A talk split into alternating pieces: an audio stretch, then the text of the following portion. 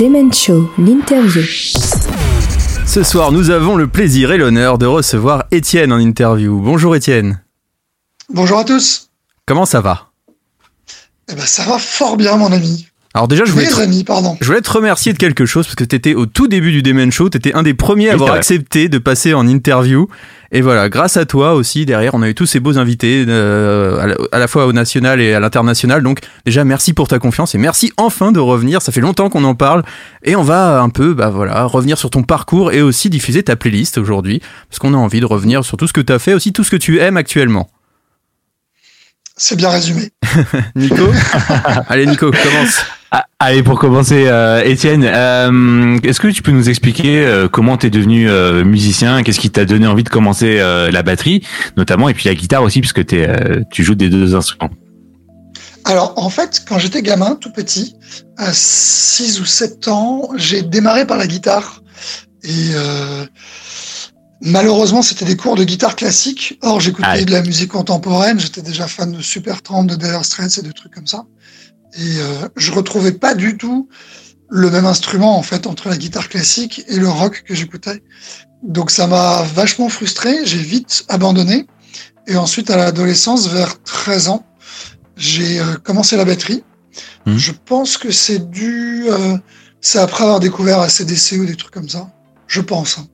Euh, ou avoir vu une vidéo. euh, j'ai adoré voir le batteur jouer. Je, je pense que c'était un titre d'ACDC. Et euh, j'ai commencé à prendre des cours. J'en ai pris pendant trois ans et puis j'ai commencé à, à jouer dans des groupes. Et au même moment, vers 15 ans, j'ai repris des cours de guitare. Parce que je me sentais quand même attiré par cet instrument. Et, euh, et je me suis mis à jouer de la guitare. Et après, pendant longtemps, j'ai juste joué de la guitare dans mon salon, euh, assis tranquille, à bosser des morceaux, etc. Et à composer. Euh, et ça fait que depuis euh, que je suis dans mon groupe Délivrance, Mhm. où là, vraiment, j'assume mon rôle de guitariste. Mhm. Et encore plus maintenant, parce que je suis seul guitariste. Donc, euh, donc voilà. Voilà pour, le, pour les- les- la genèse de mon parcours musical. Et après, t'as eu des premiers groupes, j'imagine, avant d'arriver à Acme ou Acme est arrivé assez rapidement?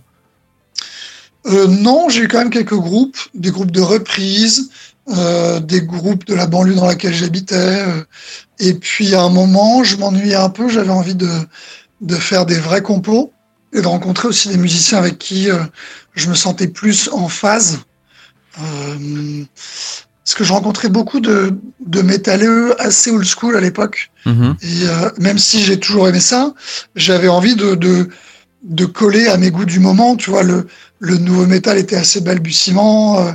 Il se passait plein de choses. euh, il y avait plein de trucs nouveaux dans les années 90, fin 90. Et euh, bah forcément, j'avais envie de faire une musique qui reflétait tout ça. Et j'ai passé une petite annonce. Euh, j'ai encore le magazine dans Hard Heavy. Je sais plus quel numéro, mais il y avait en- encore une fois ACDC en couve.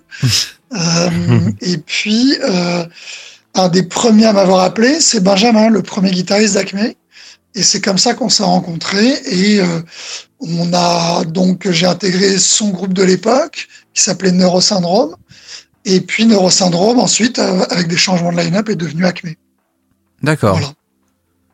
Et après, pareil, tu, vous aviez passé d'autres annonces pour euh, recruter Thomas, euh, Charlotte qui arrivait après? Non, non, à ce moment-là, on était déjà assez actifs quand même dans la scène. Mm. Euh, et puis on traînait aussi à- au studio Luna Rossa. Mhm. Et donc Mhm. on croisait beaucoup de beaucoup de groupes. Euh, on croisait vraiment plein de groupes de l'époque, les Bougia, euh, euh, tous les groupes comme ça. Euh, et Thomas était un des proches justement du de ce qui s'appelait à l'époque le Quinquin Crew, avec Bougia et All Access. et aussi Caution, je crois. Et, euh, et Thomas était un des proches de ces de ces groupes-là, et c'est comme ça qu'on l'a rencontré. D'accord. À l'époque, on avait auditionné trois chanteurs euh, pour Acme. On ne s'appelait pas encore Acme. Et, euh, et Thomas était un des trois. Euh, donc, au bout de trois chanteurs, on a trouvé la perle rare. Donc, je vous souhaite bonne chance, vous, de votre côté. Bien. Votre ratio de 15 essais est quand même assez faible. Oui, c'est vrai, on a encore de la marge. C'est sûr. Mais, mais tu vois, Thomas était, euh, c'était un personnage. euh, on a, on a senti le potentiel artistique de Thomas à l'époque, Et pourtant, il chantait pas particulièrement juste. Et ensuite, il a fait d'énormes progrès, il a avancé, etc., etc. Et c'est devenu un super chanteur à tout point de vue, aussi bien rythmiquement que d'un point de vue de la justesse, etc. Et artistiquement. Ouais. C'est un mec qui avait vraiment un univers. Donc, euh, tu vois, tout est possible hein, pour votre groupe à vous, de Oui.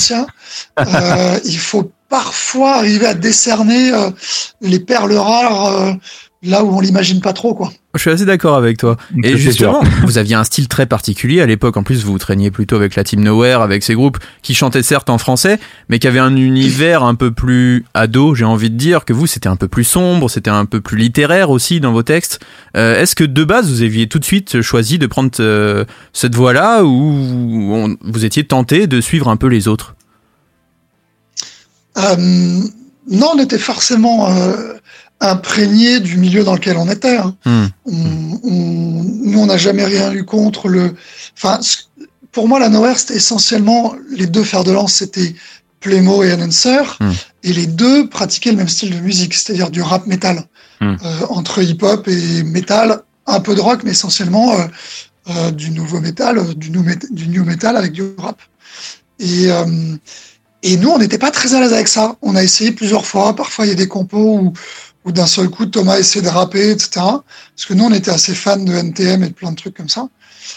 Mais on a vite compris qu'on était moins à l'aise dans ce registre-là et que on avait envie d'un registre plus classiquement rock euh, et plus euh, dans le style new metal, plus sombre aussi, Hmm. plus proche du Hmm. corne des débuts et de et du roots de Sepultura. Tu vois. D'accord. Donc, euh, on, mais pour le coup, ça nous a pas. euh, c'est pas le côté artistique qui faisait qu'on qu'on se sentait à part ou ou, ou pas. On était. euh, tout le monde était intégré à sa manière. Je me souviens qu'il y avait aussi euh, Noisy Fate Oui. au début de Nowhere.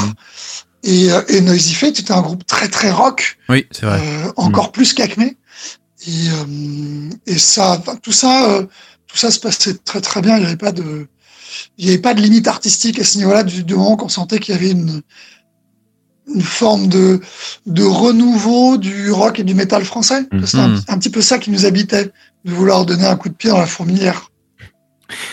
D'ailleurs- euh, le succès avec Acme est quand même arrivé assez rapidement. Comment vous avez géré ça, vous, en tant que en tant que Zikos, de vous dire bah tiens, ça y est, c'est euh, c'est parti, ça fonctionne. Bah, on s'est acheté une piscine et puis on, on, on a fait des soirées avec des putes et de la coke. Alors pour le coup, sérieusement, c'est vrai que c'est venu très très vite parce que on, on- nous on a eu l'impression d'avoir attendu assez longtemps parce qu'on voyait nos Mm. camarades Playmo et Nancer marcher fort dès leur premier disque et nous on n'avait pas encore sorti notre album. Donc euh, euh, et on a, on a, il y avait un décalage de deux ans, je pense, entre nous Mm. quand on a sorti notre premier disque. Enhancer et Playmo sortaient leur deuxième. Euh, et on avait l'impression un peu d'être euh, de pas avoir notre chance en fait, que ça allait pas marcher, euh, tu vois. on- Donc euh, c'est pour ça qu'on s'est vraiment enfermé en studio de répétition pendant un an, qu'on a bossé tous les jours. On était tous les jours au studio de répétition, le soir après le travail, de 20h à minuit. Je me souviens, on prenait quasiment le dernier métro tous les soirs. Et, et tous les jours aussi le week-end. Et on bossait inlassablement notre premier album. Artistiquement, on bossait les compos, on Mhm. bossait, on bossait, on bossait. Et puis on répétait pour être le- les meilleurs musiciens possibles avec ces morceaux-là. Parce que notre objectif, et on a pu le concrétiser, c'était d'enregistrer en Suède avec le producteur de nos rêves, euh, Daniel Bergstrand. Et, euh, et on est donc parti en 2001 euh, pour enregistrer là-bas notre premier album, les 11 titres du premier album. Et effectivement, pardon, après la sortie du premier disque, eh ben, très vite, ça s'est mis à marcher euh, très fort, en fait. Mm. Euh, parce qu'à l'époque, il y avait encore des radios qui passaient du métal. Et des grosses radios qui passaient du métal. Pour Europe le coup, 2 à euh, l'époque, ouais, Europe bien sûr. Ouais. Même si on n'a pas eu la- le privilège de, de passer sur Europe 2, je crois. Ah, avec Euh, s'il n'existe pas après par la suite? Eh, Je suis pas sûr. Ah, je En crois que cas, si, hein, move- parce que vous étiez sur la compile le- même d'Europe 2. Parce que je l'avais à l'époque, j'étais Ah, ado. Et euh, vous étiez dans les premiers titres de la compile. C'est comme ça que je vous ai découvert. moi. Ah, ok. Bah écoute, peut-être, peut apparemment, peut-être qu'on est passé. En tout cas, c'est vraiment WeFM et le Move avec qui on était euh, euh, très proches pour le coup parce qu'ils nous ont soutenus dès le début, Mm. qui, euh, je trouve, a été les plus actifs en termes de, de passage radio Mhm. pour nous. Et, euh, et depuis d'ailleurs, on peut regretter qu'ils passent nettement moins de, de Ah bah, y a- musique de ce Il style. n'y a plus qu'une seule émission, je crois. C'est Bring the Noise le dimanche soir et c'est tout. Il n'y a Ouais, plus c'est qu'une seule ça, c'est émission rock émission. metal. quoi. Nous, on passait en pleine journée. Hein. Ah, bien sûr. C'est-à-dire que c'était euh, effectivement la, la radio plus euh, euh, des dizaines et des dizaines et des dizaines de concerts ont fait que bah, euh, on a tout de suite rencontré notre public. Euh, mais il y avait clairement une période qui était propice aux groupes comme nous à ce moment-là. On, euh, Massisteria et Lofofora avaient ouvert la voie euh, fin Mm. 90 Mm. et ensuite Playmo and Answer ont, poussé le truc encore plus loin et nous quand on est arrivé on j'ai j'ai envie de te dire que tout avait a été déblayé pour nous et, et ça s'est passé hyper bien, hyper vite. Est-ce que à ce moment-là, quand le succès est arrivé, vous n'avez pas eu envie euh, de chanter en anglais et d'essayer de marcher à l'international avec le chant en anglais? Non, on s'est jamais posé la question. D'accord. Euh, à la limite, au tout début du groupe, on, on s'est posé cette question-là. Euh, selon les morceaux, il me semble que peut-être Thomas, ça lui est peut-être arrivé de chanter en anglais, mais honnêtement, c'était pas son truc. Mhm. Et, euh, et comme c'était pas son truc, eh ben, on s'est même pas posé la question. D'accord. Euh, Hmm. Et c'est marrant parce qu'à l'époque, euh, les labels ne voulaient pas de groupes qui chantent en anglais. Euh, c'est depuis Gojira que les labels veulent des groupes, veulent bien entendre parler Hmm. des Français qui chantent Ouais. en anglais. Mais sinon, euh, pendant, euh, pendant nos débuts notamment, euh, le repère du rock en France, c'était avant tout Noir Désir et Ouais. essentiellement des groupes qui Hmm. chantent en français et occasionnellement pour Noir Désir en anglais. Mais euh, on était très très loin du. Je veux dire, il n'y a, pas eu de précédent à part Gojira hein, de groupes qui, qui cartonnaient en chantant en anglais. Dagoba un tout là- petit peu, mais c'était moins quand même Oui, que. mais ils n'étaient pas, euh, ils étaient pas avant nous et leur vrai. succès est venu plutôt un peu après. Ah oui, avant vous, ouais, non, c'est vrai. Ouais. que- c'est plutôt venu euh, fin des années 2000, euh, début 2010. C'est ça, ouais, ouais. Ah ouais, non, Ils avant ont vous, ouais, vraiment, non, en euh, groupe. euh, Ah, c'est vrai, quand tu penses. Les débuts de, de, de Dagoba, euh, ils ont mis plus de temps avant de cartonner.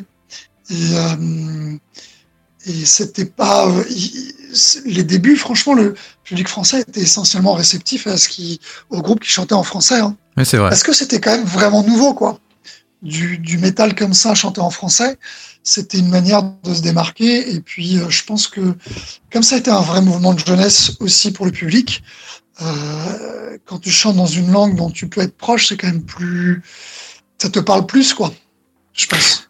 D'ailleurs, est-ce que tu as trouvé qu'au fur et à mesure des années, euh, le fait de chanter en, en français, ça, a évolué par rapport au public? Le public était toujours aussi réceptif ou il y a eu autre chose qui a... ou un peu moins pour le coup, au fur et à mesure des années? Non, ça, j'ai pas noté de différence. J'ai juste noté que l'anglais était revenu. Hum. Euh, mais pour autant, les plus gros groupes français en France de métal, euh, je mets euh, Gojira à part parce que c'est un groupe international maintenant. Oui. Mais sinon, les plus gros groupes en France chantent tous en français. C'est vrai. Donc c'est pas quelque chose qui a disparu. Et tant mieux, il y a de la place pour tout le monde. Chanter en français ou en anglais, c'est, je trouve que ça devrait même pas être un débat. Euh, je me souviens encore, euh, fin des années 90, euh, les Français détestaient Rammstein parce que euh, ça chantait en allemand. Et à partir du milieu des années 2000, Rammstein est devenu absolument gigantesque. Et, euh, et moi qui adorais l'indus allemand dès l'époque de Dick Roops, etc., dans les années 90, quand Rammstein est sorti, moi j'adorais, j'étais un peu le seul à dire mais non, mais c'est hyper cool, ça chante en allemand, on s'en fout, c'est super, ça va très bien avec la musique. Et c'est un peu, peu importe finalement la langue dans laquelle on chante, du moment que c'est cohérent avec la musique et que c'est cool. Tu vois, euh, Kvelertak qui chante en norvégien, il n'y a pas un traître, euh, personne ne comprend un traître mot de ce qu'ils disent. C'est vrai. Et euh, du moment que ça passe, que c'est bien avec la musique, c'est cool. Comme les groupes japonais quand ils chantent en japonais et que c'est super chouette. Il y a un côté universel Euh, dans la Mm. musique. Ouais, c'est ça. Le fameux langage universel, ouais. c'est, c'est, c'est, c'est- ça me paraît assez évident que finalement, du moment que ça, que la musique et, les- et la voix fonctionnent bien ensemble, quelle que soit la langue, je pense que tu arrives à ressentir ce que le Hmm. groupe essaie d'exprimer. Ouais, je suis d'accord avec toi. Est-ce qu'on peut pas commencer d'ailleurs ta playlist avec euh, bah, une petite découverte, enfin pas forcément une découverte, là on va parler d'un groupe qui, qui marche plutôt bien en ce moment, c'est Turnstile.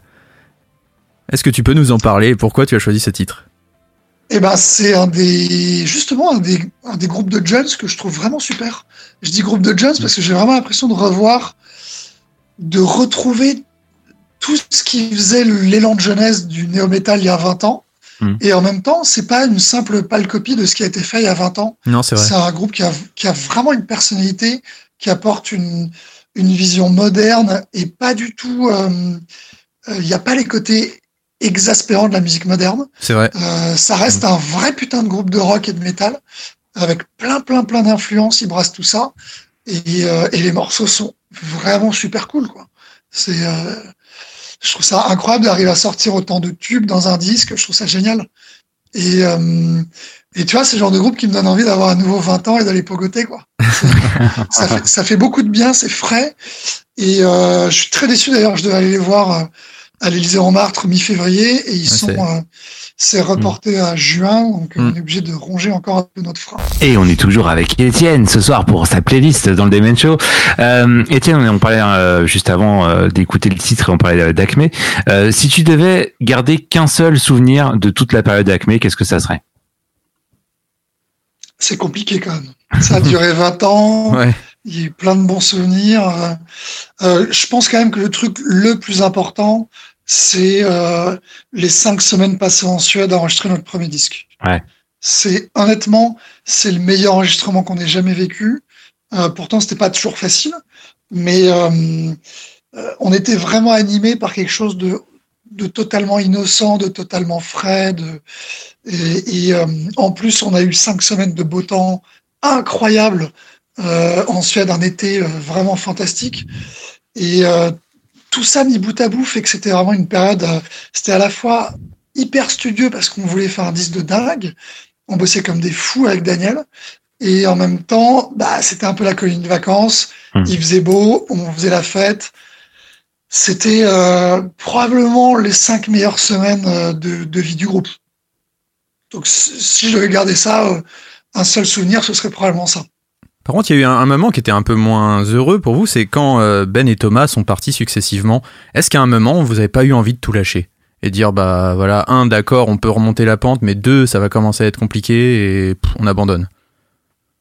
Alors, les deux situations étaient très différentes parce qu'il y a quand même, euh, euh, si mes souvenirs sont bons, environ trois ans entre mmh. notre séparation d'avec Ben et la séparation d'avec Thomas. La séparation d'avec Ben était d'un commun accord. On souhaitait réellement se séparer. D'accord. Euh, lui ne souhaitait plus continuer et nous, on souhaitait plus continuer avec lui. Mhm. Euh, donc, on, on avait envie de travailler avec Julien Eking à la guitare. Mm. Et c'est ce qu'on a fait par la suite sur les cinq, cinq albums qui ont suivi. Et, euh, et pour le coup, sans regret, on a fait des super disques avec, avec Ben, on a fait des super disques avec Julien. Donc, ça nous a permis d'explorer d'autres pistes. Et donc, euh, alors de ce point de vue-là, aucun regret ni du passé ni, ni de ce qui a suivi. Mmh. Pour Thomas, c'était plus compliqué parce qu'effectivement, c'est lui qui a quitté le navire juste mmh. après l'enregistrement d'un album. disque. Ouais. Donc, euh, on était euh, à la fois déçus et choqués. Et, euh, et, il a fallu parler au plus urgent parce qu'on voulait pas laisser, on voulait pas laisser un album sortir comme ça avec de l'argent investi par notre maison de disques, euh, sans faire un seul concert et abandonner, alors qu'on aimait beaucoup le disque en plus. Et puis à ce moment-là, enfin, euh, une, une, de vos sorties, je m'en rappelle, euh, de chez les disquaires et tout, on achetait encore des disques à ce moment-là. Euh, c'était, enfin, c'était énorme quoi. Un, une sortie d'Acme, euh, je m'en rappelle, c'était vraiment chez les disquaires, c'était un truc de fou. Il y avait des posters partout, il y avait. Ouais. Enfin, c'est pas ce qu'on vit maintenant. Pour les plus jeunes qui nous écoutent, une sortie d'album, maintenant, ça se passe sur son téléphone, c'est un peu différent. Mais à l'époque, c'était un truc de fou ça a perdu un peu de son charme, tu veux dire Peut-être un petit peu, peut-être un tout petit peu. Euh, écoute, oui, euh, et puis euh, pour le coup, ça nous a permis de, de c'est parfois dans la dans l'adversité que tu montes ton meilleur visage. Mm. Et c'est Julien et, et, Charlotte qui ont tout de suite pensé à Vincent pour nous aider à faire mm. les dates de de l'album Épithète de Millions Épitaphe. Et bah ça l'a fait ça l'a ah bah. tellement fait qu'on a fait trois albums avec Vincent. Donc, euh, ça te paraissait tellement naturel. Sa voix, enfin, il a réussi à, à remplacer Thomas ouais. sans qu'il y ait de véritable ouais. choc pour les fans. Oui, je pense, je pense. Et puis après, pour nous, c'est devenu quelque chose de tout à fait naturel. C'est juste une, une extension de ce qu'on a fait, tout en ayant des choses différentes. Mais euh, je trouve que la suite a, a fait perdurer euh, plein de plein d'aspects qu'on avait dans la première partie de notre carrière, mais euh, dans une version euh, euh, probablement reboostée, remodernisée et, et qui nous ressemblait à ce moment-là. Moi, il y a une date qui m'a marqué, je sais pas si toi t'as marqué en particulier, c'est euh, le festival euh, à, dans le 91 à le Download. Cette date, Oui. je Ah sais que ouais. vous aviez eu des conditions très compliquées, enfin, très particulières et compliquées, mais vous avez emmené le public comme jamais. Enfin, j'ai j'ai assisté à une Ah, c'était claque ce jour-là. J'ai l'impression qu'il y avait une sorte de renouveau Acme. Il, enfin, il s'est passé quelque chose à ce moment-là avec votre public. Ouais, ouais, c'est vrai, c'est vrai, c'est vrai. Je crois que c'était. euh, on a un peu volé la volette à Paradise Lost qui joue au même moment sur la même stage. Tout à fait. Ah, c'était c'était blindé, confirme. c'était blindé en plus devant vous. C'était blindé. euh, je Je- m'en rappelle ouais, très bien, jamais c'était la blindé, petite scène a été aussi blindée, quoi. C'était fou.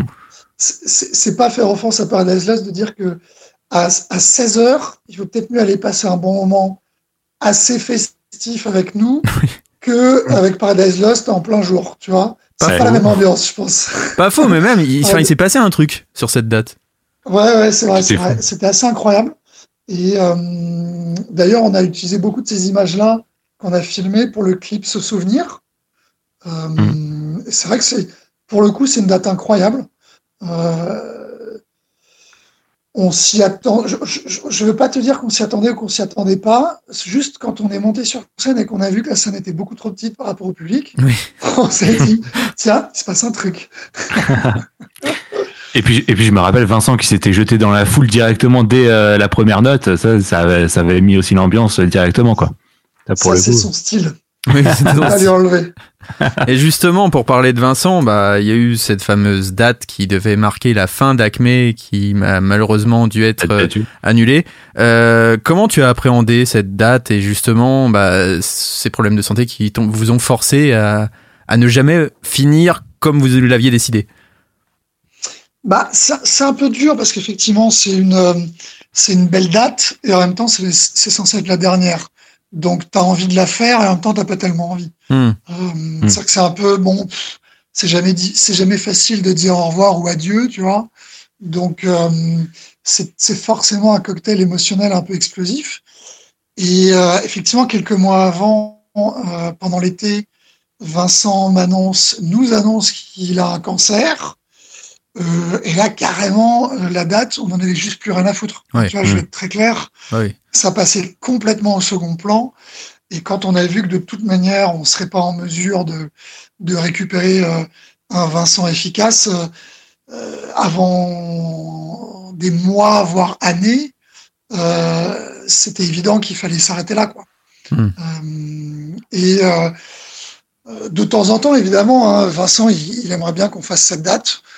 Euh, moi, je suis un petit peu partagé parce que quand, au moment de faire cette date, on était dans le mouvement et on était euh, entre guillemets, même pas entre guillemets, d'ailleurs, on était vraiment au top, quoi. Tu vois, on, Ouais. on était vraiment Mm. solide sur scène. On, Et puis vous êtes On parti sur un super album, euh, tout était. Voilà, c'est ça. Ouais. On jouait ensemble tout le temps. On était vraiment ultra solide. Euh, et revenir pour une date comme ça, euh, genre bah parce que il faudrait, bien la faire, ce serait énormément de travail pour peut-être faire une date un peu moins bien que ce qu'elle aurait pu être.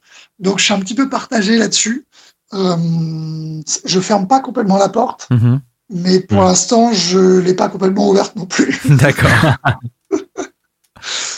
C'est voilà, je suis un peu le cul entre deux chaises sur ce sur ce sur cette euh, question-là.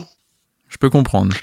On comprend. Nico, t'as quel- une question Ouais, d'ailleurs, d'ailleurs sur cette date-là, sur cette date-là, pardon, vous aviez prévu aussi de, de faire revenir Ben et, et Thomas. Euh, le contact s'était fait rapidement justement pour euh, avec eux pour euh, pour leur proposer de venir sur sur ce concert d'adieu. Oui, ça s'est fait assez facilement, assez naturellement. Euh, au départ, ça devait être une date anniversaire qu'on a transformée en date d'adieu. D'accord. Euh, c'était ça le projet, très en amont. C'était de se faire une date anniversaire. Et euh, anniversaire ou adieu, ça nous paraissait logique de boucler la boucle euh, avec Ben et, et Thomas. Mm. Donc, euh, donc voilà, ça nous paraissait assez normal de les intégrer au, au concert, au, au projet. Et on va continuer en musique justement avec Acme et le titre Enfer. Est-ce que tu peux nous en parler et pourquoi tu as choisi ce titre-là? Bah, C'est le dernier titre qu'on a clippé pour Acme, Mhm. Qui est issu de notre dernier album et ultime album Requiem. Et euh, j'ai encore un pote, il n'y a pas très longtemps, un pote dont je suis très proche et dont je, je tiens compte de la vie artistique, qui m'a dit euh, c'est quand même dingue, c'est probablement votre meilleur album. Et euh, c'est pas impossible, c'est pas impossible que je partage cette opinion-là. Mm. C'est vrai. Euh, c'est, euh, je pense que c'est un peu notre best-of euh, de toutes ces 20 années d'apprentissage permanent de la Mm. musique, tu vois, et de cheminement personnel. Et en plus, je pense que ce disque-là était habité par le fait qu'on savait qu'on allait arrêter. Donc ça lui a Mm. donné une dimension émotionnelle supplémentaire. Et, euh, et le titre Enfer est euh, pour moi un des meilleurs titres de l'album et un super single. Donc je trouve que c'est un, c'est un très bon, euh, c'était un très bon requiem cet album. Clément Show. La puissance du rock. On en a parlé un petit peu euh, tout à l'heure quand on a parlé euh, de, la- de guitare, de batterie. Euh, Est-ce que tu peux nous parler un petit peu de ton groupe Délivrance où tu es justement guitariste? Ouais, c'est un groupe que j'ai monté après avoir rencontré euh, Pierre, qui était chanteur à l'époque de, de Memories of a Dead Man, Mhm. avec lequel il a fait deux disques. Et sur ces deux disques-là, j'étais euh, j'étais ingé son euh, au niveau des prises et au niveau du mix. Donc j'étais réalisateur des deux albums.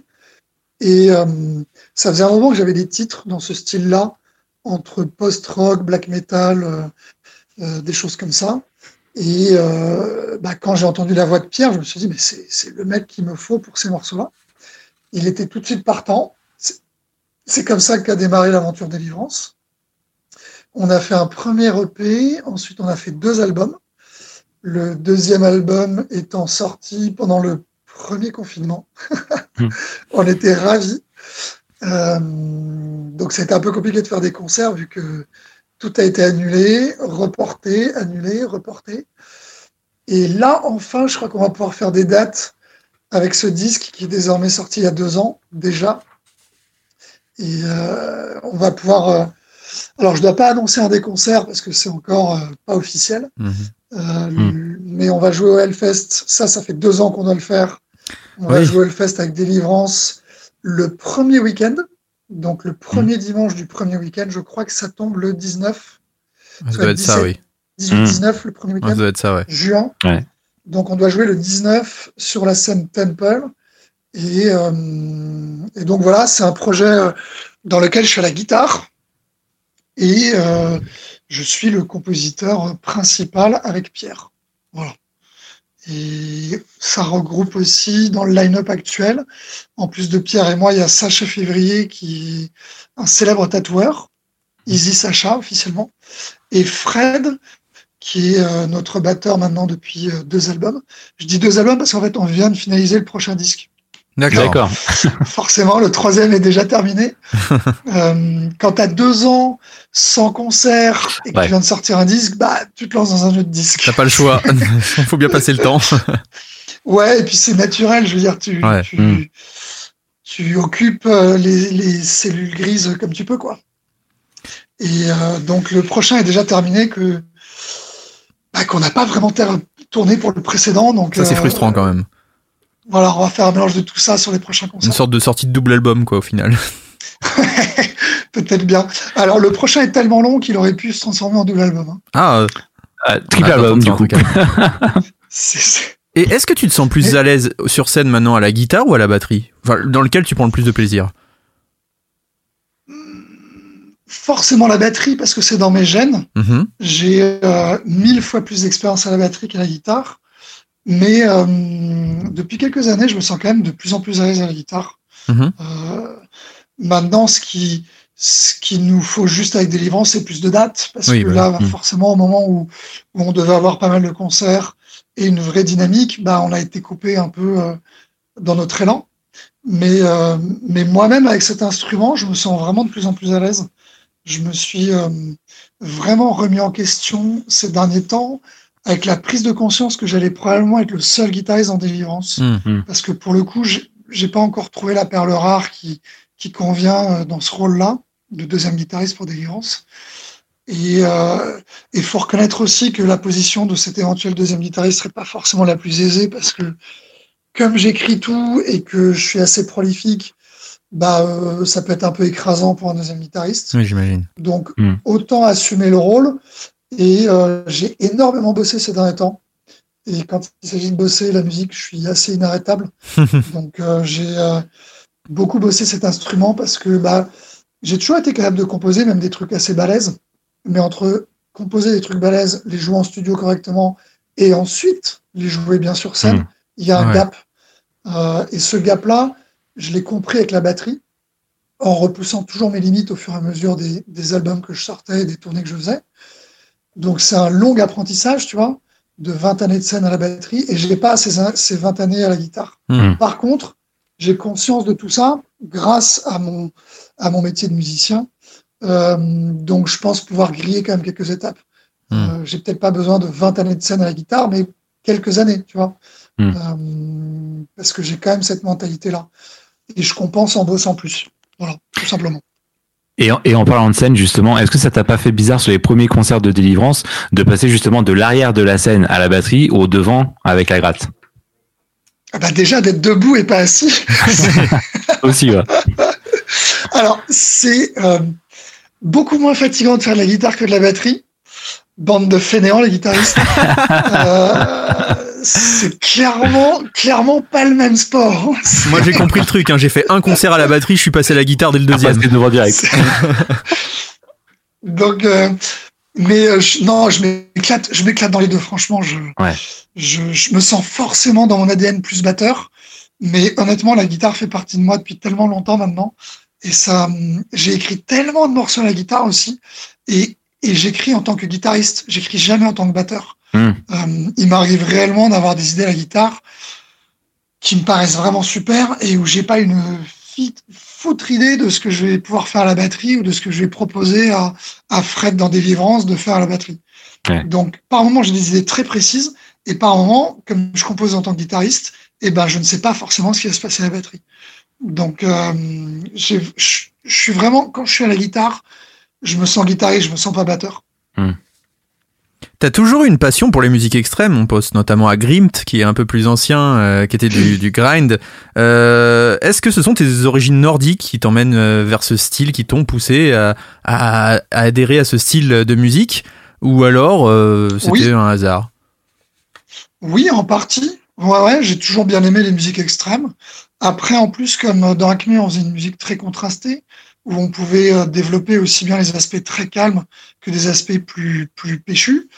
Euh, j'avais probablement moins besoin de monter un groupe de pop qu'un groupe de métal extrême. Ouais. Euh, hmm. Mais tu remarqueras que dans tous les groupes de métal extrême que j'ai aujourd'hui, on fait toujours les choses d'une manière un peu euh, différente. Tu vois, on fait toujours hmm. un pas de côté, que ce soit délivrance, carasse. À la limite, le plus respectueux, entre guillemets, des, euh, des bases du style. Des, ouais, des bases du style serait Freitot. Ouais, voilà. Hmm. Voilà. Euh, qui est vraiment inscrit dans un style. Et j'essaye pas forcément de, de, de, renouveler le style, mais juste d'écrire les meilleurs morceaux possibles euh, et les plus accrocheurs dans ce style-là. Euh, mais pour ce qui est de Caras et de Délivrance, c'est quand même des groupes qui ont, un, qui ont quelque chose d'assez personnel. Et au final, Freitot, même en, en ne réinventant pas le fil à couper le beurre, je pense qu'on a quand même aussi un truc qu'on reconnaît. Et, euh, et, je pense que même entre tous ces groupes-là, mm. il y a parfois un petit fil conducteur qu'on arrive à retrouver. Je pense qu'on arrive à retrouver des trucs qui, soit mon style de jeu de batterie, soit des harmonies, des trucs qu'on retrouve un peu à droite à mm. gauche. Et pourtant, ces projets sont, sont quand même bien distincts, je pense. Mais tout ça participe à, à mon, bonheur et mon émancipation euh, artistique personnelle. Savourez le meilleur du rock et du métal à la radio. C'est Men Show. Et parlons-en de Freytod justement. Est-ce que tu peux nous parler un peu de ce projet avec Arnaud Strobel, je crois, au chant? Ouais, tout à fait. Arnaud Strobel de Carnival in Call et, Fabien de, de Benighted à la guitare. On est aussi accompagné de euh, du bassiste de attends parce que pour le coup c'est chaise musicale Svart Crown qui s'appelle Julien et Gauthier à la basse. D'accord. Euh, et c'est un projet que j'ai. À la base, je me suis lancé un défi tout seul euh, de composer et d'enregistrer tout seul un disque de metal pour le coup. C'est comme ça que ça a démarré. Donc j'ai écrit je crois qu'il y a huit titres sur le premier album. J'ai écrit ces huit titres. J'ai enregistré la batterie, la basse et les guitares. Et j'avais besoin d'un chanteur parce que je me sentais pas du tout de chanter et surtout c'est pas, je suis pas très à l'aise aussi dans l'écriture des, des textes. D'accord. Je suis très à l'aise pour bosser avec des chanteurs, pour peaufiner des textes. Mais euh, pour, pour pondre l'idée de départ d'un texte et la développer, c'est vraiment pas trop mon truc. Donc je savais très bien qu'il me fallait un chanteur, et donc un auteur, et également il me fallait un guitariste soliste. Parce que les rythmiques, c'est moi qui ai tout enregistré, mais je voulais un, un soliste digne de ce nom et pas juste un mec qui fait trois notes. Et euh, bah, c'est là que j'ai fini par rencontrer Arnaud Strobel, Mhm. qui a adoré le disque et qui donc a dit oui pour chanter dessus et écrire les paroles. Et Arnaud Strobel m'a parlé de Fabien, qui était guitariste de Carnival Nicole également, pour faire les solos sur le disque. Et euh, bah, ça a été banco euh, aussi bien pour les textes et la voix d'Arnaud que pour les solos de Fabien. C'était vraiment la cerise sur le gâteau et, et l'album a été euh, finalisé. On, est, on en a été tous très très fiers. Ouais, puis il y a eu une super presse quand même autour de la sortie de cet album. Ouais, ouais, ouais, c'est vrai. L'album a été super bien reçu. On, on a eu la chance de jouer au Hellfest en plus. Mm. Pour notre deuxième date, on a fait, C'est pas on a mal. fait trois concerts. Patate. on a fait trois concerts. Le premier à la Lune des Pirates d'Amiens. Et trois semaines plus tard, on joue au Hellfest euh, euh, en ouverture le vendredi sous la scène Altar. Et c'était génial. C'était génial. Et comme c'est un vrai groupe de vieux briscards, honnêtement, ça s'est mis en place hyper vite. Hmm. Le premier concert, on l'a fait, on avait fait euh, trois ou quatre répètes ensemble. Ah ouais. Et on Ouais. avait fait genre une répète avec Arnaud. Ah oui, Ah ouais, d'accord. Ouais, mais, mais, on est, euh, hon- honnêtement, on a, on a, on a un line-up de tueurs. Je dis, je dis ça parce que les mecs vraiment sont incroyables. Et euh, tu vois, moi, c'est mes, c'est mes morceaux, je les ai joués, donc euh, c'est un peu normal que je sois capable de les jouer. Mais que eux qui doivent apprendre des nouveaux morceaux et qui n'ont pas beaucoup joué avec moi, Mm. bah, se posent naturellement sur mon jeu de batterie et ça paraît tout à fait euh, cohérent et naturel de jouer ensemble. Euh, c'est assez incroyable, quoi. C'est une, c'est une osmose assez étonnante. On va parler maintenant aussi d'un autre de tes projets, Caras, euh, avec Yann, notamment de Massisteria. Ouais. Comment est né ce projet? Alors, c'est né de euh, ma rencontre avec, avec Diego, qui est chanteur et bassiste du groupe. Mhm. Euh, à la base, il était en train de monter un groupe dans le style, euh, bah, dans le style Caras pour le coup, entre euh, grind et death euh, euh, très punk. Vois Contrairement à Freitot qui prend son temps dans les morceaux, Caras, ça va très vite Ouais, et ça prend Mm. euh, pas son temps. les morceaux peuvent faire euh, une à deux minutes maximum, là où les morceaux de Caras peuvent faire 4, 5, 6 minutes. Donc, euh, Caras, c'est vraiment le format grind punk avec des, in- des influences euh, death metal old school et, et très rock'n'roll. Euh, là où Freitot est plus scandinave et donc plus vraiment métal, Mm. quoi. Caras, c'est la version plus punk. Et donc, euh, quand euh, Diego et moi, on s'est rencontrés, il m'a montré quelques idées de morceaux et je me suis mis à jouer dessus. Et ses yeux ont fait des cœurs en me regardant et moi, en le regardant, mes yeux ont fait des cœurs. Et on s'est dit, mais en fait, on est fait pour jouer ensemble. C'est une évidence. Ça se passe trop bien. Et euh, ensuite, on a eu vache, on a mis vachement de temps à finaliser le line-up. On a quand même enregistré le disque. Et ensuite, on a finalisé le line-up avec Yann. Ah. Donc Yann est arrivé après le disque. En fait, on lui a fait écouter le disque. On lui a dit, écoute, on, on est, on est vraiment dans la merde. On a, on a un super disque, mais on a besoin d'un guitariste. Est-ce que ça te brancherait? Il a écouté l'album, il a adoré. Il nous a dit, les gars, euh, j'adore votre disque. Je peux pas passer à côté de ça. Faut que je, faut que je fasse partie du, du projet. Projet. Et donc on a, bah, donc on a défendu l'album ensemble, tous les trois. Et puis euh, bah là, on vient de, on a terminé un peu plus tôt là. euh, je pense qu'on a finalisé en octobre ou novembre. On a finalisé le prochain disque. Ah. Cette fois-ci, qu'on a Hmm. coécrit tous les trois ensemble euh, avec Yann. Donc euh, cette fois-ci, on a vraiment écrit euh, tous les trois comme un vrai groupe. Et euh, c'est plus du tout seulement le projet de Diego et moi, c'est notre projet à tous les trois. Et Yann fait totalement 100% partie du truc. Super. Et c'est pareil, quand Yann s'est mis à jouer avec nous, bah, c'était juste complètement normal, quoi. C'est passé direct. Bah ouais, en plus, La fameuse je sais pas alchimie. si ça a vraiment, ça a forcément un impact de se connaître depuis aussi longtemps. Tu vois, Yann et moi, ça fait plus de 20 ans qu'on se connaît. Euh, j'ai l'impression que Massisteria fait partie de moi, tu vois, alors que j'ai jamais joué dans le groupe. Mais c'est, je pense que lui, c'est pareil. Tu vois, il a joué avec Thomas dans un, dans un projet avec Vicky Vale. On se connaît tellement bien que jouer ensemble devient quelque chose de naturel, je pense. Hmm. Et euh, il connaît mon jeu de batterie. Moi, je sais comment il joue la guitare. Et bah, c'est allé super vite. Ça ça s'est fait quelque chose. Ça s'est fait tout naturellement. Et, euh, et le prochain disque a été hyper facile à, à composer et à enregistrer. Ça a été euh, comme ça. Et t'aimerais le sortir quand? Euh, c'est une très bonne question. On doit jouer. Alors, moi, je joue donc le premier week-end. Je joue au, au Hellfest aussi bien avec Caras qu'avec Délivrance. Euh, je pense que les délais seront trop courts pour le sortir avant le Hellfest. D'accord. À mon avis, Mm. ce sera plutôt après l'été. Mais euh, sait-on jamais. D'accord. En tout cas, l'album est prêt. L'album de Délivrance est prêt. L'album de Caras est prêt. Euh, J'ai pas chômé ces derniers temps sur ces projets-là. Alors Étienne, on a parlé de ton activité de musicien. Maintenant, on va arriver à ton studio, toi, à ton activité de producteur. Euh, comment t'es arrivé à la production? J'ai toujours été passionné par cet aspect-là du de de la vie de musicien. Ouais. Euh, C'est-à-dire que pour moi, composer un titre, c'est in fine également le produire. Euh, c'est se projeter sur ce qu'on va faire en production, sur quel style d'enregistrement, quel style de mix.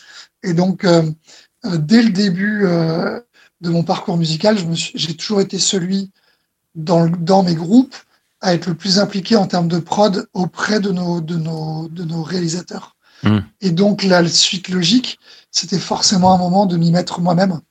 Euh, pas par frustration, hein, parce qu'on a bossé avec plein de gens hyper talentueux et qui m'ont d'ailleurs euh, indirectement formé à ce métier-là. C'est-à-dire d'être aux côtés de Daniel Bergstrand et de Magnus Lindberg, qui sont deux euh, ingés suédois euh, de renommée mondiale, et avec qui on a fait des albums. Euh, ça m'a vraiment ouvert les yeux, ça m'a montré la voie à suivre, ça m'a aussi aidé à faire des choix, dans le sens, il y a des modes opératoires que je préfère à d'autres, tu vois, des choses Mhm. que je n'aime pas chez l'un ou chez l'autre, et des choses que j'apprécie chez l'un ou chez l'autre. C'est aussi comme ça que tu crées ta propre personnalité, que tu dis, tiens, moi j'ai envie de faire un peu plus ça, un peu moins ça, comme ça, mais tu apprends toujours au contact des gens. Mhm. Et, euh, et c'est, euh, c'était vraiment un, un, un step naturel pour moi de, de m'y mettre. Ça m'a toujours passionné, j'ai toujours adoré. Et, euh, et voilà, ça fait une petite dizaine d'années que, que j'ai démarré. Ah, peut-être, non, peut-être, attends. Oui, ça doit faire une dizaine d'années maintenant. Genre 2012, j'ai dû faire mes premiers enregistrements, euh, 2012 ou 2013. Euh, avec Memories of a Dead Man d'ailleurs. Hmm. Et, euh, euh, et là aujourd'hui, effectivement, ça fait quelques années, euh, ça doit faire cinq ou six ans que j'ai mon studio d'enregistrement et euh, dans lequel je continue d'avancer dans ce sens-là, à peaufiner mon son, à peaufiner mon ma personnalité euh, sonore euh, euh, que vous avez l'air de déceler. Oui, c'est vrai, non, c'est- on en parlait hors antenne, mais euh, il y a un son maintenant, Étienne, c'est-à-dire que de plus en plus de musiciens, on en croise aussi des groupes qui viennent euh, en interview, nous parlent de toi euh, bah, dans leur choix de production en disant bah Étienne, il y a un son. Là dernièrement, on avait le groupe Imparfait, je sais pas si tu les connais un petit peu, ils nous parlaient de toi en disant il y a un son très particulier avec Étienne, est-ce que vous, vous voulez vraiment bosser avec lui? Vous savez qu'on dit oui, justement, ce son qui respire, euh, c'est ce qu'on disait, ce son un peu naturel, euh, bah, tu fais vivre les instruments et les prods, c'est pas ce côté euh, surproduit qu'on peut entendre euh, Mm. chez certains producteurs et ça fait du bien aussi euh, c'est ce qu'on disait en France euh, d'avoir voilà ce son qui, qui vit voilà un son vivant et euh, t'as réussi à trouver ta patte et c'est vrai que maintenant on peut dire on veut le son d'Étienne c'est pour ça qu'on va aller dans ton studio C'est gentil. Et puis je pense aussi que au-delà de, de ce qui pourrait être mon son, je pense pouvoir m'adapter à plein de styles très différents. Oui. C'est-à-dire que je suis Mm. autant euh, aussi, aussi à l'aise euh, dans les prods de métal extrême euh, et avec leur code euh, que dans les trucs beaucoup plus indie rock Mais peut-être parce que tu aimes ces styles aussi. Peut-être parce que tu as des goûts peut-être plus variés aussi. C'est ça, ça correspond tout simplement à tout ce que j'écoute. Euh, je peux aussi bien faire des prods très prod que des très propres que des prods très très sales. Hmm. Euh, c'est juste à faire en, en collaboration avec le groupe, tout simplement. Je, je, je propose toujours, j'essaie toujours de faire une belle photo de ce qu'est le groupe à mes yeux et en, évidemment en collaboration avec les musiciens. Tu parlais de, de respirer dans la musique. Là récemment, j'ai fait un groupe, euh, j'ai bossé avec un groupe shoegaze qui s'appelle Fleur du Mal. Mhm. Euh, on a fait un album absolument incroyable. C'est probablement une des prods dont je suis le plus fier. Et en plus, les morceaux sont super. C'est un groupe qui chante mhm. en français en plus. Et euh, ça chante super bien. C'est très rock, très shoegaze, avec un tout petit peu de black metal léger par-dessus. Et ça respire, c'est hyper aérien. C'est euh, apaisant tout en étant hyper, hyper puissant. Et euh, c'est effectivement, j'ai hâte que ça puisse sortir pour vous le faire écouter parce que ah ça, ouais, ça j'ai hâte de découvrir. Ça représente bien, ça représente bien toutes les facettes de ce que je trouve être une belle prod, à la fois organique, en même temps hyper maîtrisé et, et chaleureux et, et, en même temps hyper professionnel quoi.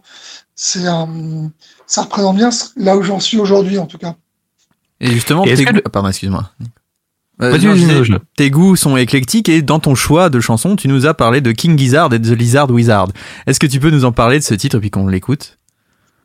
Alors, je vais te parler surtout du groupe parce qu'ils ont euh, tellement de bons titres que c'était dur de choisir.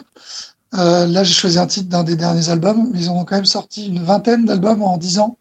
C'est euh, le groupe le plus prolifique avec euh, Oasis.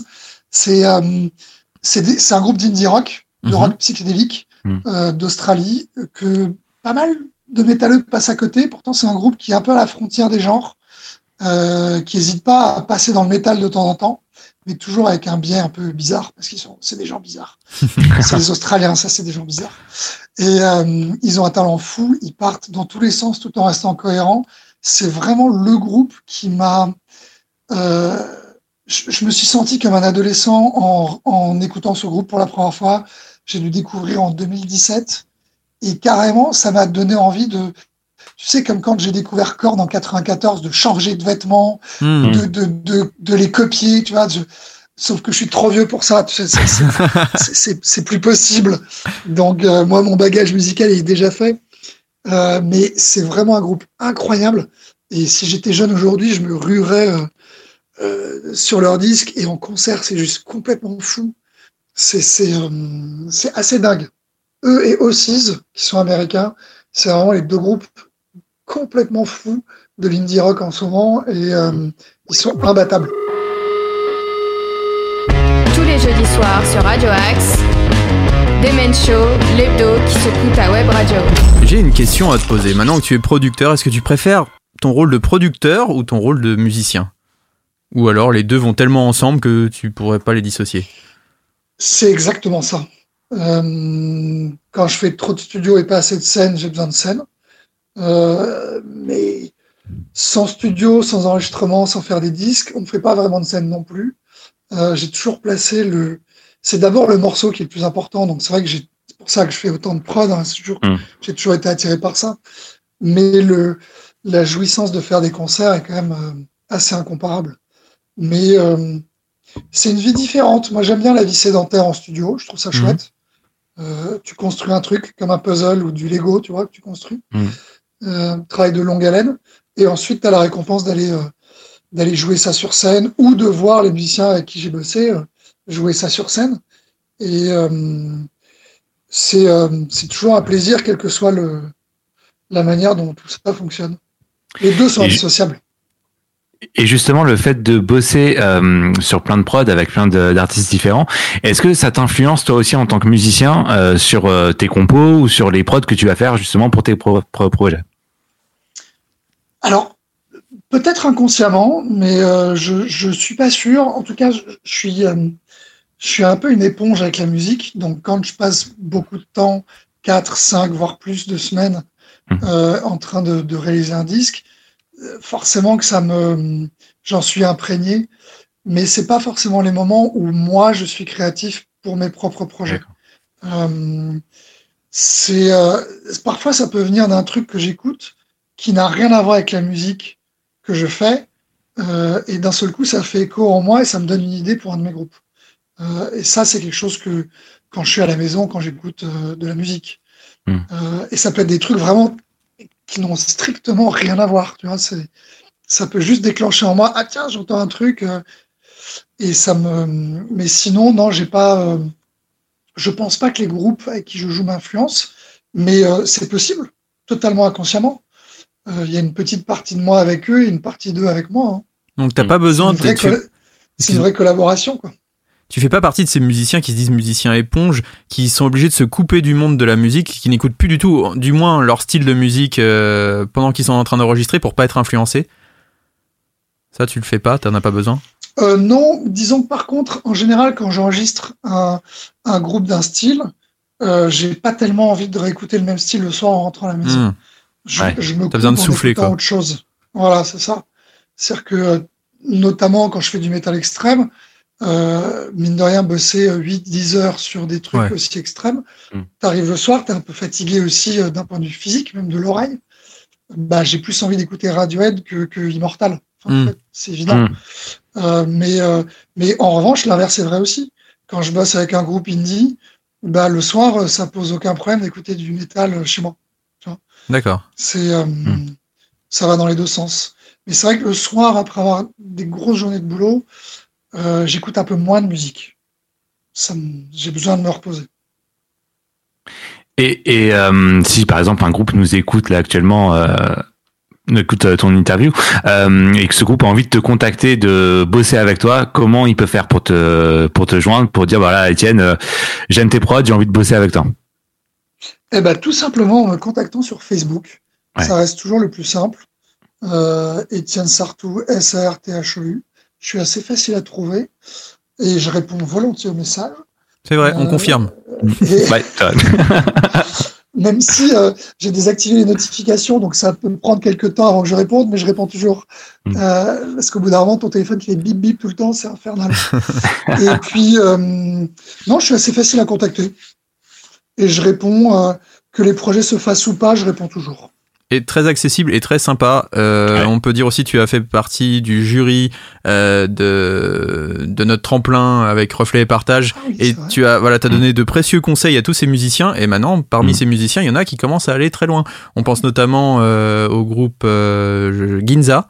Euh, Oui. qui a enregistré son premier EP et qui a fait du super boulot, voilà. Et a priori, tes conseils ont été très précieux pour leur enregistrement de leur album. Donc euh, voilà, juste pour te dire merci aussi pour ça. Tu as bien aidé Ah bah. tous ces musiciens et bravo et merci. Tant Ça, mieux, je dis pas que des conneries, apparemment. Et euh, une autre question quand même, bah, c'est sur le Hellfest. Tu en as parlé tout à l'heure. Tu vas avoir une grosse semaine, j'ai envie de dire, de Hellfest. Là, tu vas avoir un gros gros week-end.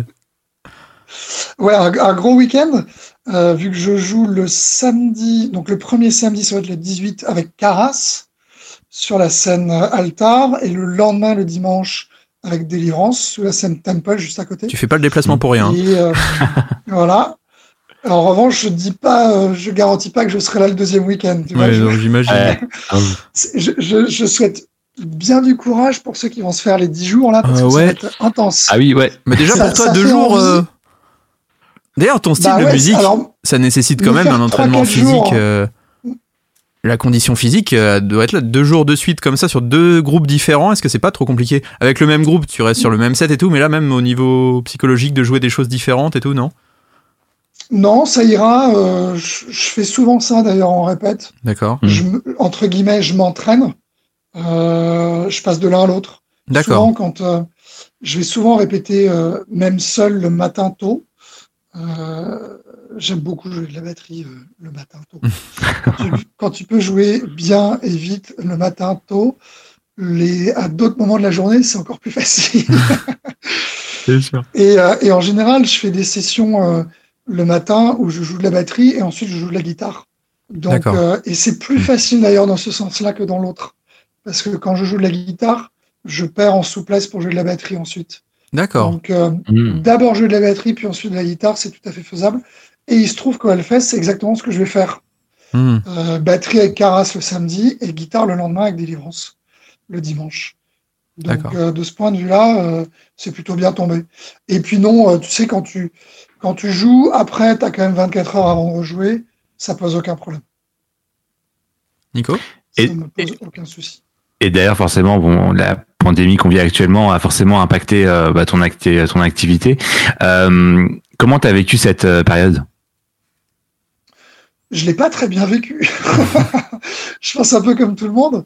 Il y a eu beaucoup de frustration, beaucoup de repli sur soi, hein, plus ou moins volontaire, plus ou moins subi. le fait d'avoir une vie sociale extrêmement limitée, de, de ne pas pouvoir boire un verre de temps en temps euh, dans un bar ou des choses comme ça. Enfin, tout ça a été extrêmement compliqué quand même depuis deux ans. Euh, j'ai pas été non plus très serein euh, vis-à-vis du Covid personnellement, notamment avant la vaccination. Euh, donc, j'étais plutôt du genre à faire très gaffe et j'étais pas du genre à, à dire que j'ai pas peur. Tu vois, mmh, quand un truc mmh. comme ça arrive, je suis plutôt du genre à faire vraiment attention. Euh, et à vouloir protéger ma famille et mes proches. C'est le premier réflexe mmh. personnel. Euh, et puis ensuite, heureusement, depuis la vaccination, je me sens quand même beaucoup plus libre. Mmh.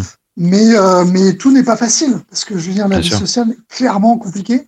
Bah, rien que de voir des amis, bah, régulièrement, il y en a un qui a le Covid, bah, tu le vois pas. Puis ensuite, c'est toi qui as le Covid. Et puis.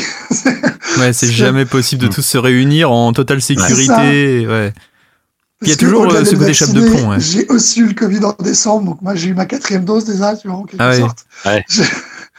Grâce à mes enfants qui m'ont ramené euh, ce merveilleux virus à la maison. Et euh, mais au moins on était tranquille parce qu'on a eu début décembre, on était tranquille pour les fêtes de Noël. Oui, ça c'était ça, ça fait mmh, sûr. Ça a fait beaucoup de bien, tu vois. Ouais. De pouvoir passer des fêtes de Noël extrêmement relax à ce niveau-là, ça fait du bien. Et tes projets futurs mais Oui, c'était une période spéciale. Pardon, excuse-moi. Tes projets futurs, là dans l'immédiat, dans, dans, les prochaines semaines et puis dans les mois qui viennent. Donc tu nous as parlé de, de nouveaux albums euh, bah, pour tes différents projets. Euh, et les concerts, est-ce que ça se libère un peu? Est-ce que tu as ça? Est-ce que tu as des prods avec des groupes? Alors j'ai des prods qui vont venir avec des groupes, j'ai aussi euh, beaucoup de boulot pour sortir justement les albums de, de Caras et de Délivrance. On est en plein dans les démarches on est en plein dans justement dans le boulot là-dedans. Et mmh. mine de rien, ça prend pas mal de temps. Euh, donc ça, ça m'occupe aussi beaucoup. J'ai euh, et puis bah, les concerts, j'espère. Hein. Je... Effectivement, on a eu des dates annulées. On a annulé des dates avec Caras en décembre parce que bah on a eu le Covid. Moi, j'ai eu le Covid. Yann l'a eu. Euh, quand euh, deux membres sur trois euh, du groupe ont le Covid, c'est compliqué de faire des concerts. c'est un peu compliqué. en visio bande. en visio, tout crevé. Et puis, euh, donc, ouais, pour l'instant, on a eu pas mal d'annulations. On est quand même en train de faire un, joli projet de tournée avec Caras. Je mhm. vous en dis pas plus, mais c'est en, c'est en train d'être bossé avec notre tourneur. Cool, cool. Pour, alors pour le coup, maintenant, le problème, c'est que on sait plus trop quoi faire avec le printemps. Est-ce que euh, ouvrira, ouvrira pas? Est-ce que c'est un théâtre Il y a beaucoup de reports, d'annulations et des trucs comme ça. Donc, on il va y avoir des embouteillages. De booker. Bah ouais, il va y avoir embouteillage aussi. On est plutôt en train d'essayer de booker sur la rentrée septembre-décembre. Euh, mais même là aussi, il va y avoir embouteillage. Hmm. Donc, euh, écoute, ça avance. Euh, je peux rien annoncer pour l'instant parce que tout ça est en cours et ce serait trop tôt pour confirmer quoi que ce soit. Hmm. Mais euh, voilà, on espère que toutes ces choses-là vont se débloquer et qu'on va retrouver un, un, mode de vie plus normal et des activités plus normales euh, d'un point de vue artistique, quoi, parce que ça, ça a été quand même assez compliqué. Eh ben merci beaucoup Étienne pour cet entretien. Merci Étienne. Merci pour cette interview qui a été un peu longue, on est désolé mais c'était tellement passionnant que du coup on t'a gardé un peu plus longtemps que prévu. Avec grand plaisir. Et vraiment c'était super. Bavard, vous le savez. mais c'est super, vraiment et je pense que les auditeurs vont adorer parce qu'on a passé un excellent moment en ta compagnie.